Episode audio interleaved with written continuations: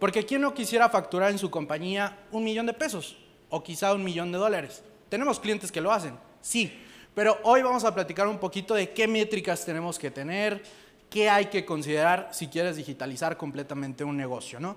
Pero, y, y justamente todo esto pasó porque en pandemia me quedo sin, sin trabajo, ya tenía un negocio, todavía ni me graduaba, lo quiebro y para ese momento yo era community manager, ¿no?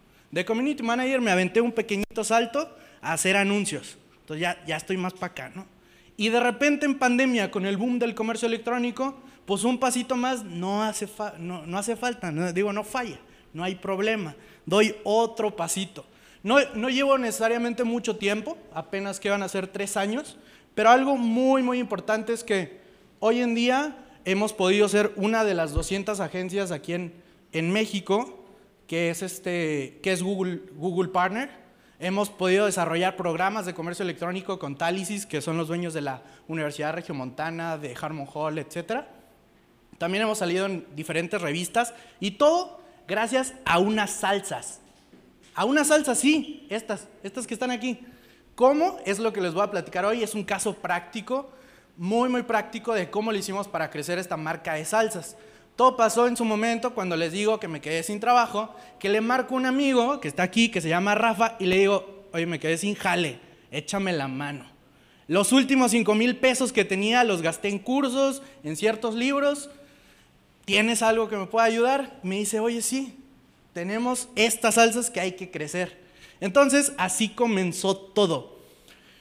Yo, en mi asiento, en mi escritorio, ya no tenía espacio porque lo primero que hicimos fue tener unas cuantas salsas a nuestro alrededor que teníamos que vender. No sabíamos cómo lo íbamos a hacer. Sí, había comprado cursos. El del barbas de traje, sí, sí, compré también ese curso.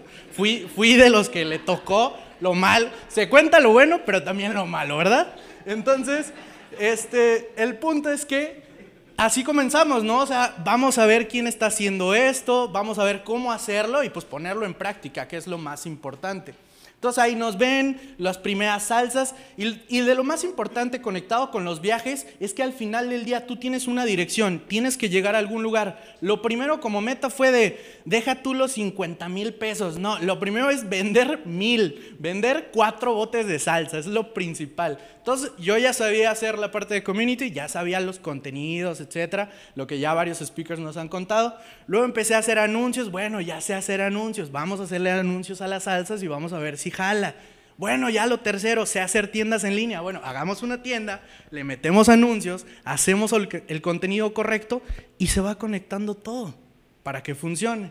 Entonces, así comienzan las cosas, pero no todo es color de rosa. Hay cosas que ni en ChatGPT aprendes. Y esas cosas más importantes que he aprendido últimamente es, de entrada, los costos de envío son enormes. Algo que nos pasó el primer día y que lo ves de gurús es, da envío gratis. A veces el envío gratis, ay, cómo duele.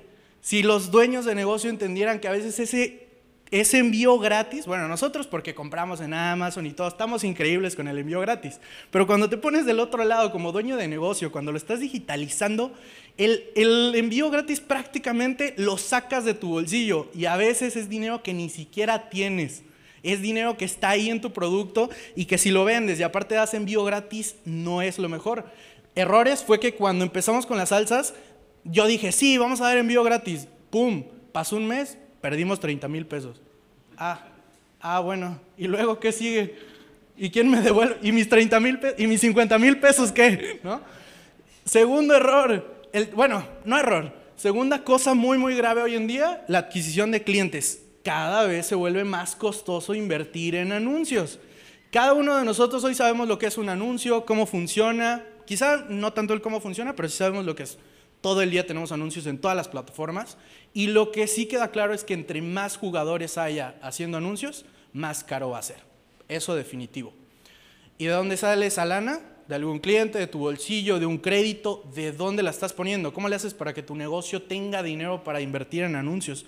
Esa es una pregunta bastante buena. Y lo último, el terror de los que estamos en comercio electrónico. Era ya como el mes 6, y para que se den una idea, una idea el primer mes, los mil pesos, luego tres mil pesos.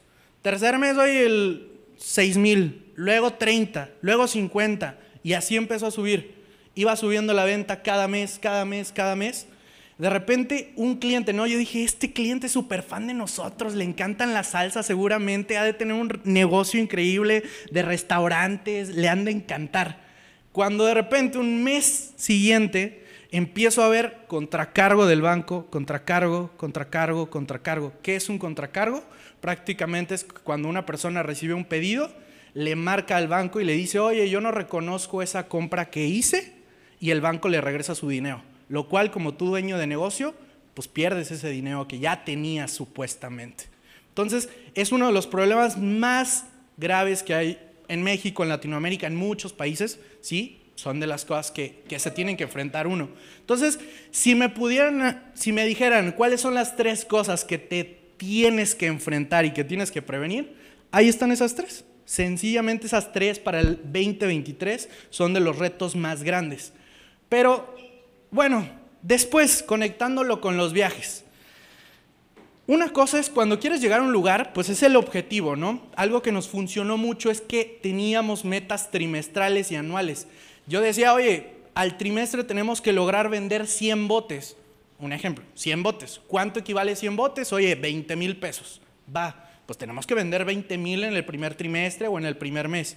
Pero ¿cuánto queremos vender al final del año? Oye, tenemos que vender medio millón de pesos. ¿Cómo le hago? ¿Qué números tengo que tener? ¿Qué tengo que hacer? Eso es lo que ahorita les voy a enseñar. Al final van a poder tener una mini fórmula que aprendí de un, un Senior Product Manager de Amazon que te dice cómo pronosticar ventas para una tienda en línea. Pero antes de eso, cuando llega un cliente, y esta es una pregunta muy recurrente, nos dice, ¿cómo le hago para montar mi negocio en línea? ¿Qué tengo que tener en cuenta?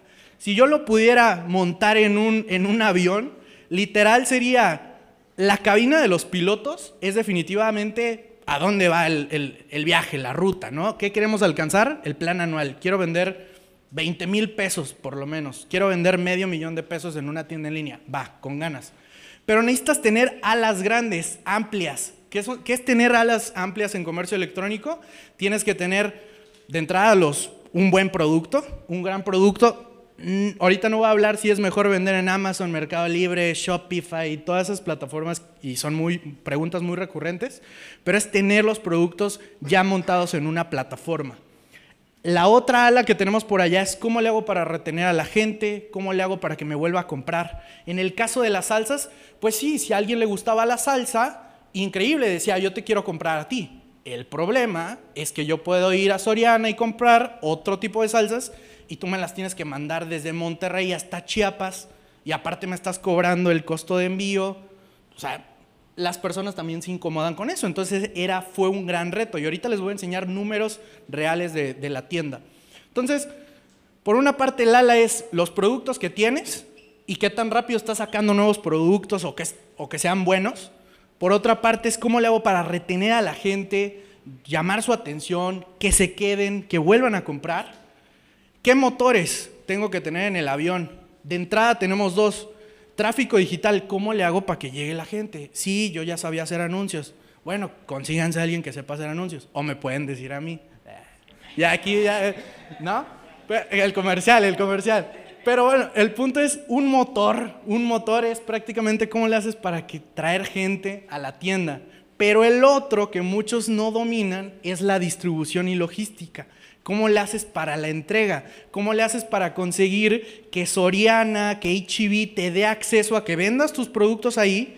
Pero aparte, ¿cómo le haces para distribuirlos a todo México o fuera de México? Entonces ahí nosotros incluso tenemos bodega, oye, almacenamos productos, sabemos los riesgos, cómo cuidar el paquete, cómo almacenarlo y todo, para que las salsas se pudieran vender y distribuir en todo México. Lo cual al inicio fue un terror, porque si vieron de las primeras imágenes, este, esto nos pasó con una paquetería que no voy a decir, Redpack, este, esa paquetería nos pasó que de repente los botes estaban así todos derramados todos tirados. Incluso una vez vimos que el mismo que se llevaba las cajas prácticamente agarró nuestra caja y la aventó así como si nada, ¿no? Y si no le pones una etiqueta de frágil, pues olvídate de tu paquete. y también me van a decir, güey, pues, ¿para qué compras en Redpack? Ya sé, ya sé. e, estaba iniciando, pero ahorita utilizamos otras paqueterías. El punto es que cuando quieres volar, cuando quieres llegar a esas buenas alturas, requiere mucho esfuerzo, pero sobre todo combustible. ¿Qué quiere decir combustible? La parte inferior del avión. Que tengas bien cuadrado el capital que tienes y el flujo de caja. ¿Por qué? Porque cuando estamos vendiendo, no estamos vendiendo un curso, no estamos vendiendo algo, un servicio digital, estamos vendiendo productos, requieres literalmente, pues, no entenderán, comprar el producto o fabricarlo, literal, o las materias primas, pero sobre todo los días que va a entrar el dinero no va a ser el mismo día que, que lo vendas. ¿A qué me refiero? Imagínense Mercado Pago. Ustedes tienen Mercado Pago en su tienda, están súper felices porque están vendiendo en su tienda, oye, 5 mil pesos, 10 mil pesos, lo que sea. Y de repente Mercado Pago van a ver ahí en la pasarela que les va a decir, oye, ¿quieres que te entregue tu dinero? Te voy a, al instante, te voy a cobrar el 3% de la comisión de todo lo que vendiste. ¿Quieres que te cobre menos? ¿Quieres que te cobre 1%? Bueno, te voy a entregar tu dinero, pero en 21 días. Y esos 21 días no tienes ni un centavo, ni un 5, ni un 5. Entonces, son, son días vitales. Oye, tienes nómina, oye, te tienes que pagar a ti, oye, tengo que pagar mi membresía de, mi membresía de Shopify, de Amazon, tengo que pagar los anuncios. Y es tantos días que no tienes ese dinero. Entonces, pagas mayor comisión o te esperas, te esperas los 21 días y tranquilamente que te cobren el 1%.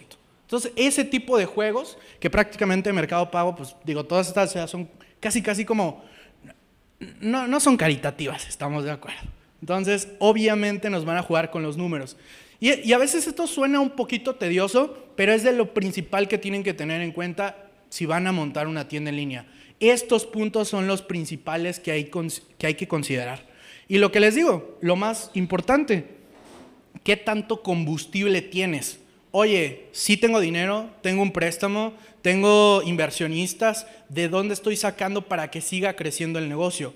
Escucho muchos años de negocio que al final del día es, sí está creciendo, pero ya llega un punto en el que quizá me estanqué porque ya no tengo para volverle a meter a mi negocio y que siga creciendo. Y a veces el meterle más dinero a tu negocio no necesariamente es meter más anuncios. A veces es infraestructura, es tu equipo, es ampliar la plataforma, invertir en innovación para tus productos. Entonces hay muchas, muchas cositas que se pueden hacer ahí.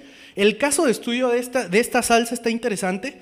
Bueno, no, lo tenemos desglosado todo el caso. Nada más les presento los números más importantes que hay que tomar en cuenta. ¿Y saben por, qué me encanta la, plática de hoy? Porque fuera de las pláticas que han venido antes de, de contenidos y de todo, quería dejarles una en donde aterrizáramos un poquito los números que ya se ven en el día a día y cuáles son los que tienes que enfocarte.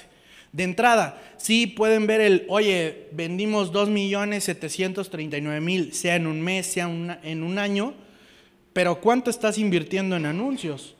¿Cuánto? Y ojo, para los que dicen que una tienda o una marca que no tiene ni 10 mil seguidores no está vendiendo dinero, pues a mí me parece que sí está vendiendo y ni siquiera, ni siquiera tiene 10 mil seguidores, que es casi, casi todos los clientes que tenemos. No tienen ni 10 mil seguidores y uno vende, bueno, ya llegó a los 10 mil, vende 9 millones, tranquilamente. Y sus posts apenas tienen dos likes. ¿Cómo me explican eso? Entonces, ¿cómo me explican eso? Si lo ponemos a comparación, genera 9 millones, pero invierte en anuncios 1.6 millones. Entonces, es, eh, no, no quiere decir que es lineal, pero al final del día sí es comparable qué tanto, qué tanto combustible traes para tu negocio. Entonces, esta marca tiene ni 8 mil, un ticket promedio, tómenlo en cuenta, fuera que tengan una tienda en línea o no tengan una tienda en línea, tienen que saber cuántos de sus clientes ¿cuál es el promedio de venta que traen con ellos? En promedio les vendo dos mil pesos, en promedio les vendo 10, les vendo 50 pesos. Si venden 50, 10 en promedio a un cliente, si no es en volumen, va a ser muy complicado que escalen una tienda en línea. Tienen que tener productos o un conjunto de productos que puedan dar números arriba de mil pesos tan solo. ¿Ok? Las tiendas de playeras, las tiendas de cositas que a veces son muy económicas, son, son más difíciles de escalar que a veces productos que valen 3 mil, 5 mil y, listo, ¿no? ¿Qué tantos visitantes traigo al sitio web? Porcentaje de conversión. ¿Qué es el porcentaje de conversión? Es del total de gente que entró a mi sitio, ¿cuánto es el porcentaje de gente que terminó comprándome? Y por último, ¿cuánto me está costando una venta? Cada, cada gente que, que compra en la tienda me está costando en promedio 180, 220 pesos. Mantener un rango de ese número, eso es lo ideal. Entonces, estas, estas pequeñas variables, ojo, el porcentaje de conversión, ahorita lo rebotábamos con alguien por allá, es el más difícil de mover. ¿Y qué pasa? Esto es como ingeniería inversa y ahorita lo van a ver con estos números. ¿Cómo hacemos el pronóstico? Que les digo que le, aprendimos en, una mentoría a alguien de, de Amazon era prácticamente esto. Si multiplicas el número de visitantes de tu tienda en línea por el porcentaje de conversión, por el ticket promedio, automáticamente tienes un porcentaje. Súper básica la fórmula. Me dijo, no, no, no te tuve que traer a ningún financiero de mi equipo ni nada para explicarte qué tan sencillo es tener más o menos cómo, cuánto vas a vender y, vamos a poner el ejemplo, puede ser en un mes. Oye, esto en un mes. Y ahora, ¿qué pasaría si yo a mi viaje, si yo quiero alcanzar, oye, de entrada, este, una uno de los lugares que más me encantaría conocer es Bali, Indonesia, dicen que unas playas increíbles, no me, no me va a desviar con eso, pero el punto es que si yo quiero alcanzar una meta, si yo quiero alcanzar ese viaje, quiero llegar al lugar, tengo que tener bien claros qué números tengo que tener. Entonces esto es como ingeniería inversa, ¿no? Si estos son mis números reales y este es el pronóstico y esto es la, realidad, si ven aquí es 1.455.000 y en realidad vendimos 1.789.000 en este, no en, este año, era un año. Así que ya, ya, ni sé cuál. Este, en, en este año es, ahora este, ¿cuánto tengo que vender? 3.500.000. Va, ¿qué números tengo que tener aquí para lograr este pronóstico? Entonces, toda tu estrategia de marketing la basas en esto. ¿Cómo le hago para que mi tienda convierta 1.40? ¿Cómo le hago para subir de 1500 vendiéndole a mis clientes a venderles 2500 al mes? ¿Cómo le hago para en el lugar de 54 mil visitantes llevar a 100 mil visitantes? Y se vuelve más sencillo porque ya tienes números hacia dónde tienes que caminar, ya tiene, ahora sí que ya tienes la ruta de carretera hacia dónde vas a avanzar. El problema es el carro en el que vas montado, la gente que llevas, oye, todo tu equipo, si van en la misma ruta, en el mismo camino, al mismo viaje. Y de hecho James Clear en su libro de hábitos atómicos tiene una analogía bien buena, que decía, si pones un avión, hablando de, eh, se conecta todo aquí, tienes un avión, va en línea recta, pero le das un pequeño giro, un grado, al final, después de horas de viaje, va a terminar en un lugar completamente diferente. Es eso. Si todo lo pones en un enfoque a lograr estos tres números con lo que quieres vender al año o al mes, pues se te va a hacer más sencillo. Vas a tener que trabajar, pero ya tienes una meta, ya tienes a tu equipo. Oye, ¿cómo le hacemos para vender mil pesos más a los clientes? Oye, creamos otro producto. Oye, le vendemos un servicio extra y se lo cobramos, e, etcétera. Justamente porque vemos esto con empresas como Apple, que cada vez te están agregando más servicios extra y, y, muchas compañías ya lo hacen, ¿no? Que es la parte de upselling, ¿no? Entonces, al final del día, todo esto nos ayuda a que podamos tener una meta y podamos alcanzar esos objetivos a los cuales queremos llegar.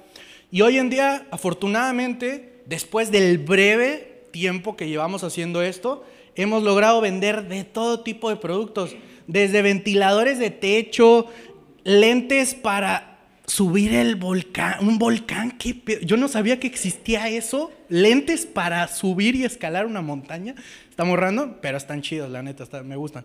Este, cosas para desinfectantes, cosas para el hogar, las salsas, que de hecho ahorita ahí traemos unas salsas, entonces... Eh, eh, para tenis personalizados, suplementos, ropa, de todo. Y pues gracias a, literal al trabajo y al esfuerzo que lo que hemos construido junto a varios clientes y, y demás, ¿no? Entonces, algo que quiero dejar al final del día es que la estructura que tienes que tener, tienes que, uno, tienes que tener una estructura, tenerla bien clave, que era este avión, cuáles son mis pilares, en dónde estoy vendiendo, cómo le hago para retener, cómo le hago para que un motor no se apague y el otro siga girando, cómo le hago para que el avión no esté tan pesado y sí pueda despegar, cómo le hago para que no se me acabe el combustible. Esas son las preguntas que hay que hacernos como dueños de negocio.